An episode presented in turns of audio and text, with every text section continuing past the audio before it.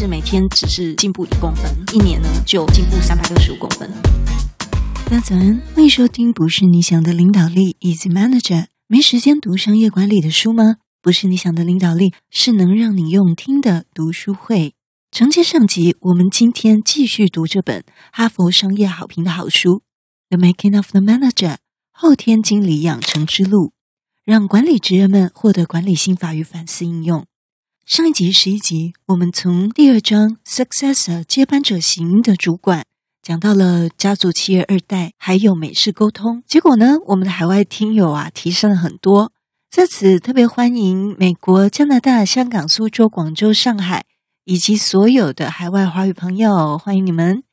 首先要恭喜我们节目的第二个月后台数据成效，哇，成长惊人哦！从 Chatbot 第三方数据平台显示。爬升到了台湾商业管理类的第二名哦！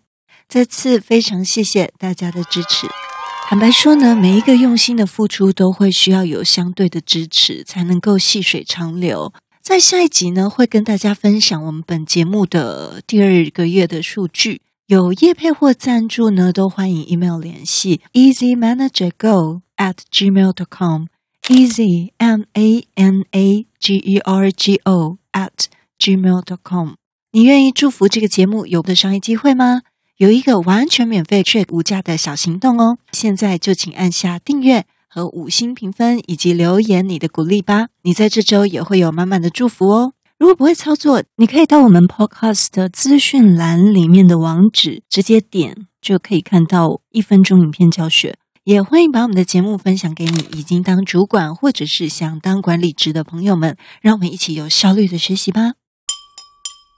本书的作者是美国 Facebook 的设计部副总 Julie，他带领的团队设计出全球最受欢迎的 Facebook，每日用户就达数十亿人。我们来看他的管理心法。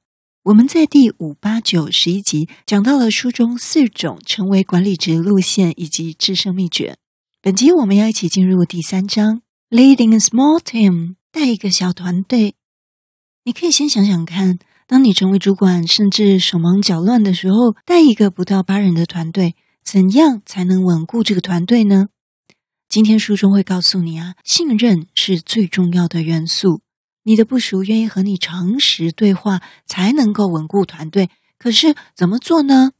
怎么样才能培养跟团队的信任呢？Julie 又有什么实力与秘诀？这集都会告诉你。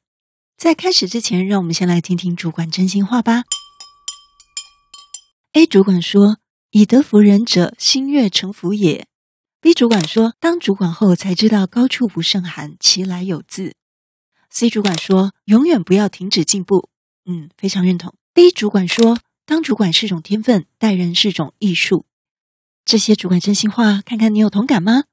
我觉得当主管不是一个天分，待人肯定是一个艺术，但是也是可以进行训练的。因为呢，这本书就在讲到说。好的主管是后天养成的，不是天生的。我很希望这位主管可以来收听我们这一期的读书会，可能会给你一些不一样、耳目一新的新灵感哦。好，你有一句自己的主管真心话吗？欢迎到我们 Podcast 的资讯栏的网址中匿名留言。如果你收听的平台没有办法点链接，也可以 email 给我。email address 一样是 easy m a n a g r g o at gmail dot com。那么我们开始。这里讲到，当他的团队成长到大约有八个人的时候，他们每周呢都会进行一个互评的会议。这个互评会议呢长达一个半小时，但是呢却是他每个星期最喜欢的时刻。他们的团队啊会坐在会议桌旁边，然后桌上会摆一个大电视，他们会挑一个顺序，那每个人就轮流啊。一开始是由某人自愿优先。来做一个 present，这里把这样一个互评的会议呢，就是互相评论的一个会议，打造成一个人人都敢畅所欲言的环境。所以这一定要有几个重点。等一下我会来分享过去那种 NG 的互评的经验，互相评论的互评。哈，好好，那我们先来看一下这里怎么说。他说呢，负责报告的设计师他会描述自己试图想要解决的问题。那例如说他是怎么得出目前的解决方案啊？还有呢，其他团队的成员就会很吸睛这个蓝图的各种可能性。他们会想象自己是一般用户，有一天早上醒来，眼前会出现这样的一个新体验。他们第一眼会注意到什么？哪些地方一看就懂？哪些地方会令人的感到困惑呢？而且怎样做会更好呢？简报的人呢，简单介绍后，大家就会开始提意见。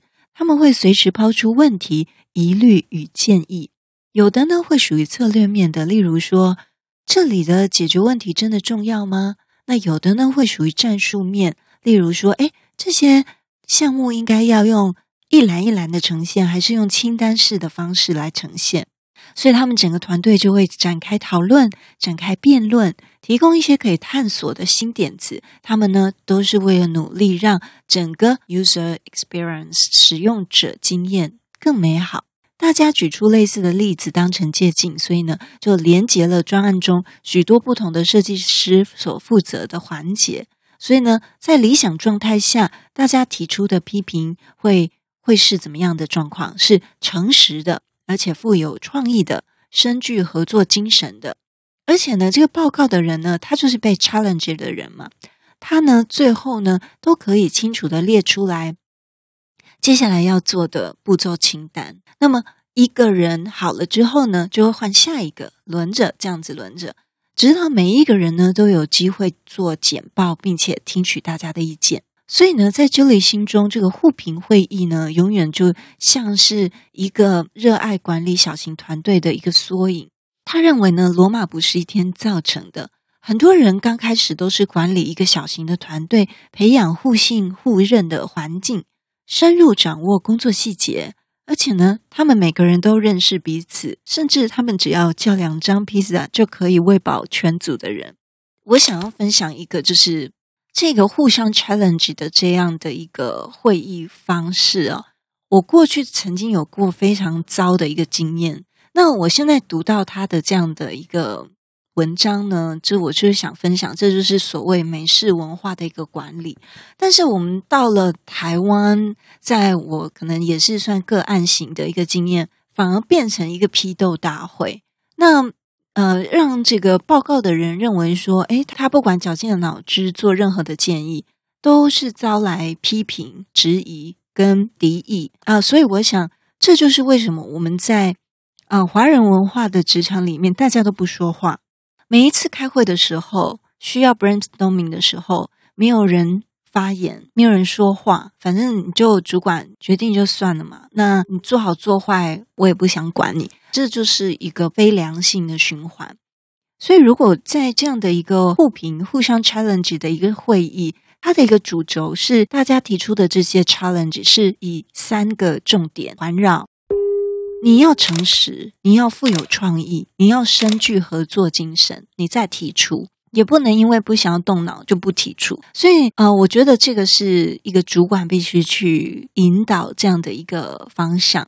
那因为我过去在比较大的企业曾经有过很走中的，就是很已经很歪楼的这样子一个 challenge 的一个会议状况。当我自己身为管理职，在带领团队周会的时候，一定是要打造一个让大家都敢说话的一个环境。只要有同仁愿意发言，就是都给鼓励跟肯定，嗯，让整个团团队是活活的，而不是死的。那也让。嗯，团队的成员呢，他可以贡献他的想法，得到他的成就感，这也是造就同仁的一个很好的方式。又加上部门别的关系，我会比较期待在团队的以共同的智慧以及团队贡献的部分。那这个氛围呢，其实是主管的责任，不是团队成员的责任。在这里呢，我可以很诚实的分享，虽然我非常的有心打造一个信任的环境。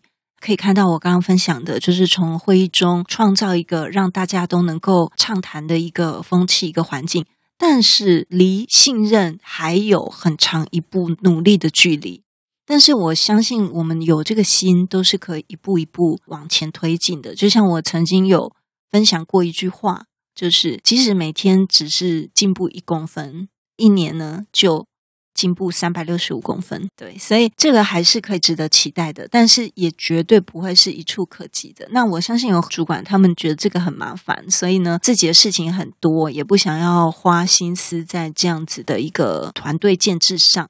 但是你造就你的团队，最后一定就是帮助到你自己。